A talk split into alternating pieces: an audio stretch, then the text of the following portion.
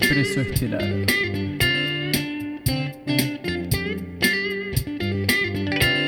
Con ustedes, este es el asistente semanal.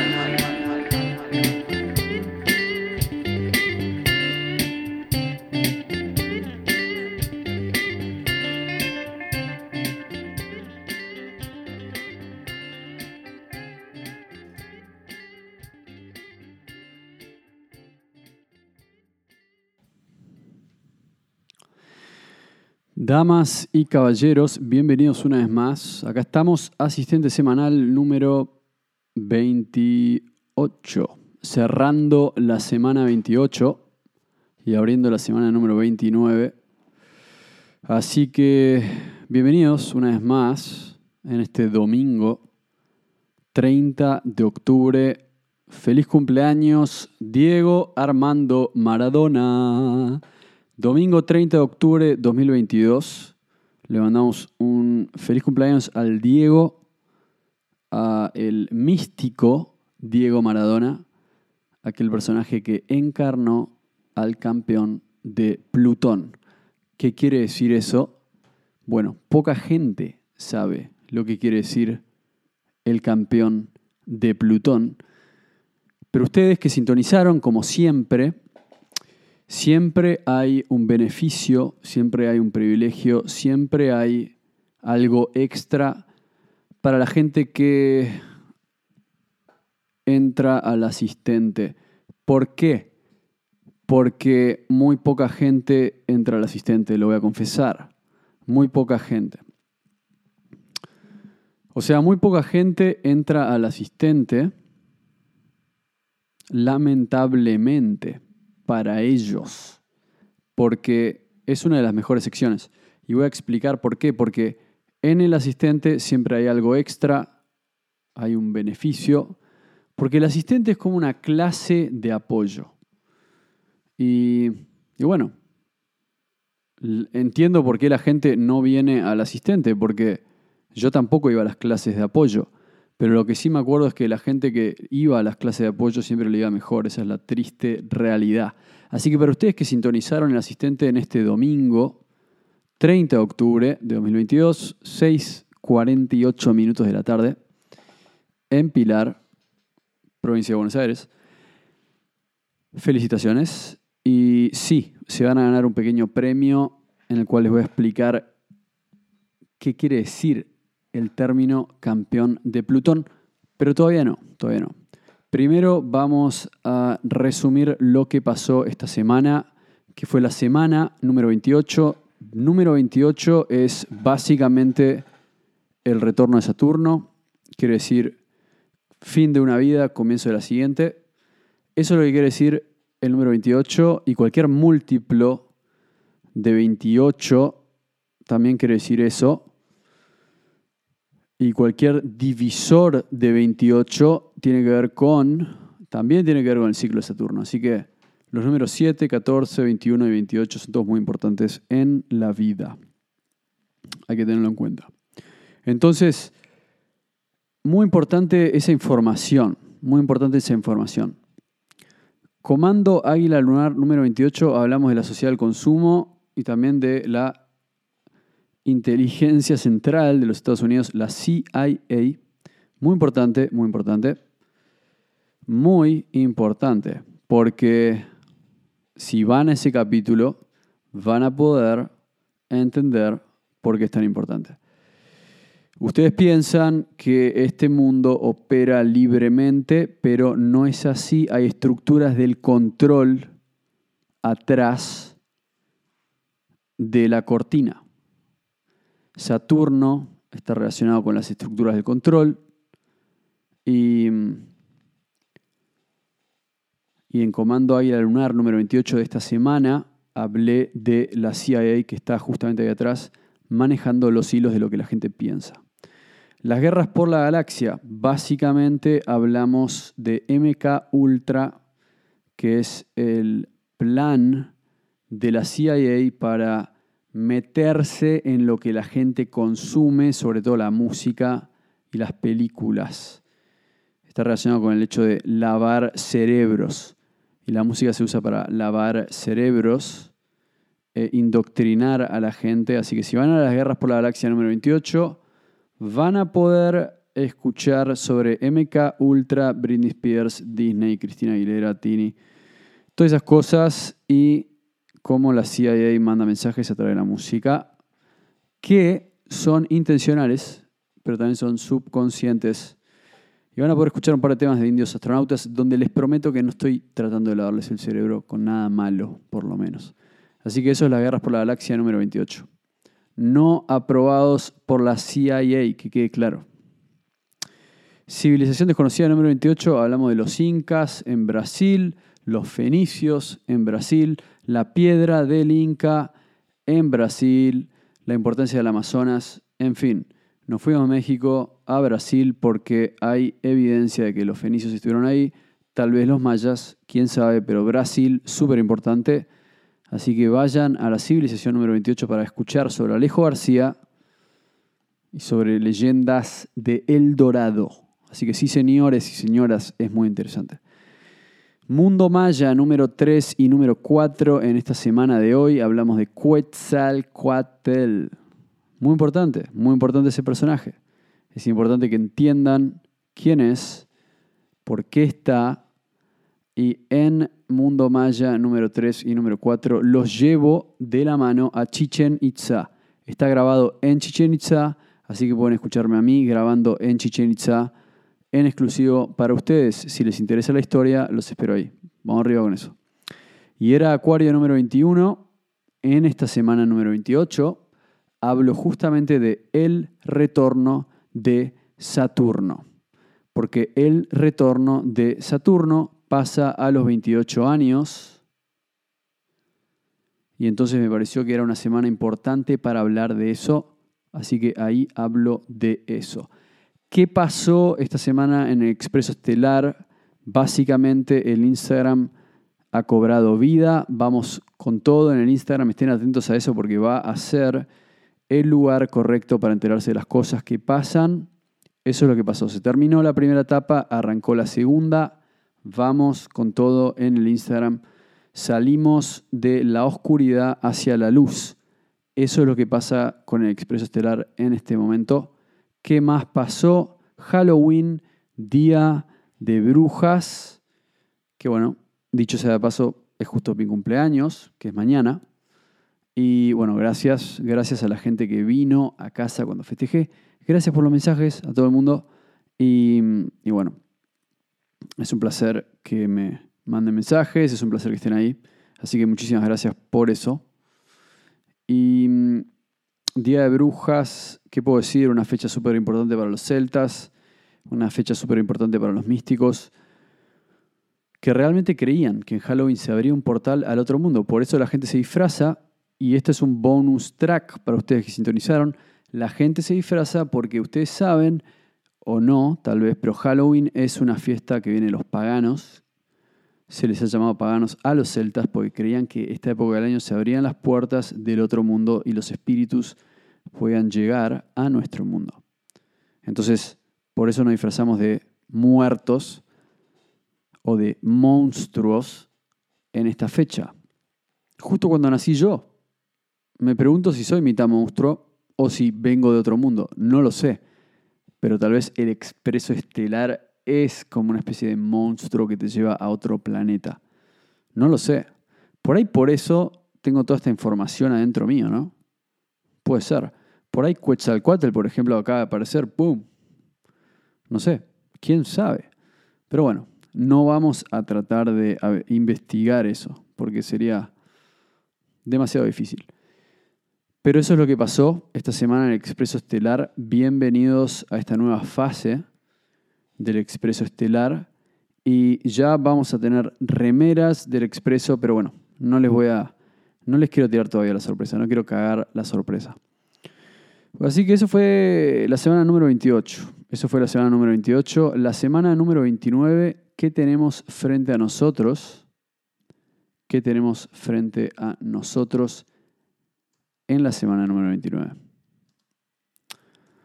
Bueno, primero que todo vamos a tener comando Águila Lunar, número 29, como siempre hablando de temas políticos, como siempre hablando de cosas polémicas en todo el mundo y, y algo de lo que tengo que hablar en el capítulo 29 me parece que es de mi predicción, un poco de las cosas que van a pasar, que esas pueden ser tranquilamente todas las cosas al mismo tiempo. Por ejemplo, puedo hablar de la agenda trans, puedo hablar de la agenda del cambio climático para esos que le interesan, el tema del clima, y puedo hablar de la agenda trans, la agenda del cambio climático y, y creo que el tema con, con, lo transgénero, creo que ya llegamos a un punto de saturación, creo que ya, ya se entendió. Pero vamos a hablar un poco más de eso, un poco más de política, un poco más de el tema del clima. Me parece que ahora el tema importante va a ser el clima. El clima. Definitivamente va a ser un área de batalla, de alguna manera, por así decirlo, porque hay mucha evidencia que demuestra que no estamos cambiando el clima, sino que el clima está cambiando por efectos naturales. Entonces, eso es un poco algo que yo quiero traer a la luz y quiero que quede claro, que quede claro. Vamos a investigar eso y vamos a hablar de eso. Ahora, en las guerras por la galaxia vamos a estar promocionando el Festival Caravana, aunque en realidad Caravana es el sábado 5 de noviembre, así que en realidad vamos a estar hablando de el Festival Caravana porque ya va a haber pasado. Así que voy a estar tratando de mostrar las entrevistas que vamos a hacer en vivo en el Festival Caravana. Así que eso es lo que vamos a hacer realmente. Mostrarles qué pasó en Caravana. En la civilización desconocida, en el capítulo pasado hablé de Brasil y, en el capítulo post-Brasil, ¿a dónde nos podemos ir? Es una buena pregunta realmente. No sé. No sé. Podemos realmente irnos a Perú. Podemos ir al Amazonas e investigar estas conexiones que supuestamente había entre Tihuanaco y el Amazonas. Es una posibilidad, pero a mí lo que más me interesa realmente es conectar eso con la misteriosa gente de las Islas Canarias que se llaman los guanché. Así que vamos a ver si podemos encontrar una conexión entre toda la región de las Islas Canarias, Madeira, eh, España, País Vasco a ver si podemos probar que realmente hubo una conexión transatlántica entre estos descubrimientos en Brasil y, bueno, y, los restos que existen hoy de la cultura de, Europa Occidental, ¿no? Sobre todo en España y sobre todo en las Islas Canarias, que son los descendientes de los guanches. Así que básicamente vamos a seguir con el tema de la conexión transatlántica más todavía. Eso es básicamente lo que vamos a hacer. ¿Qué más tenemos? Tenemos Mundo Maya que vamos a seguir. Vamos a estar hablando de Uxmal en vez de Chichen Itza.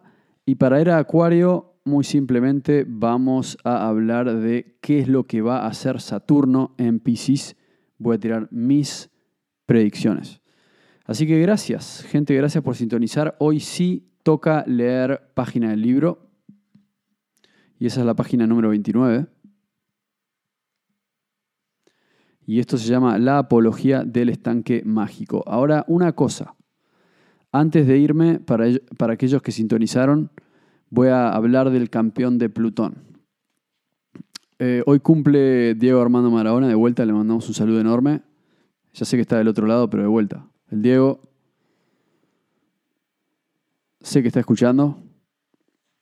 Sé que el Diego está del otro lado y de vuelta en Halloween se abre el portal, así que nos pueden escuchar más claramente aquellos que se han ido.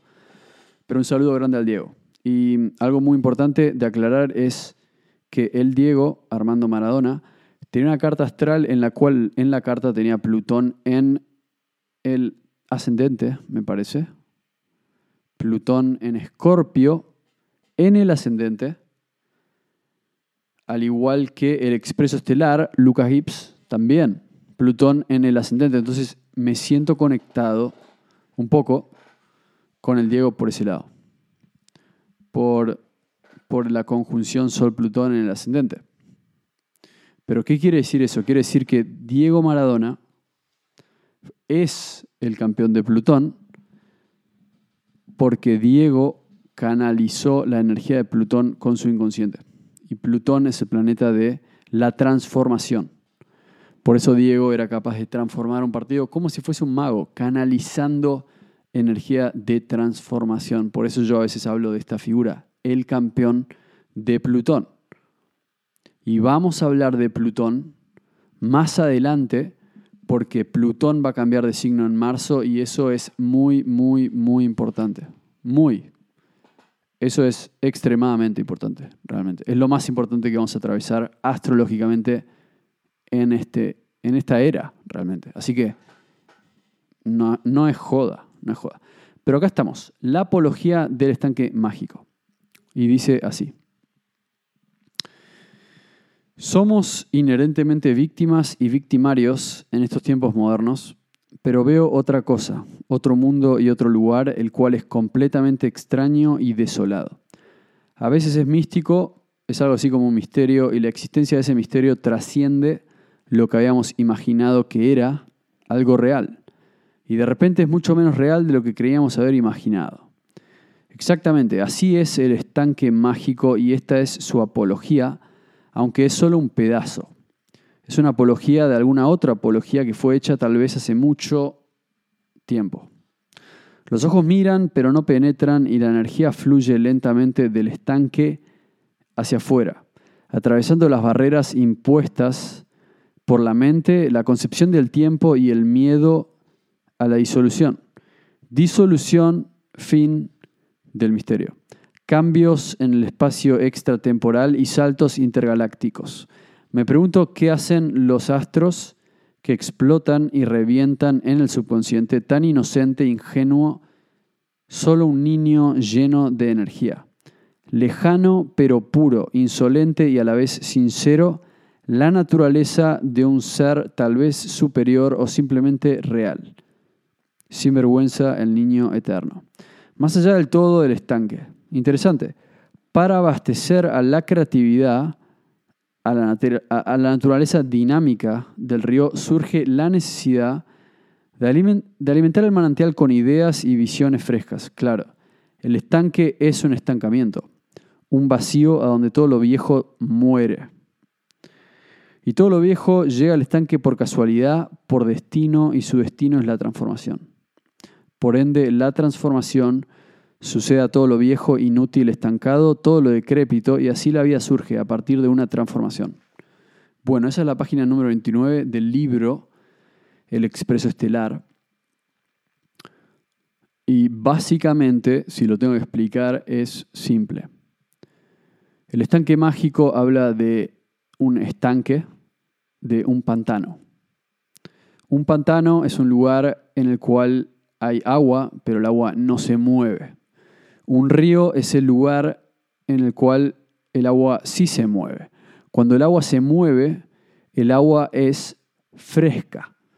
Entonces el agua es fría, el agua es fresca, el agua es nutritiva y hay movimiento.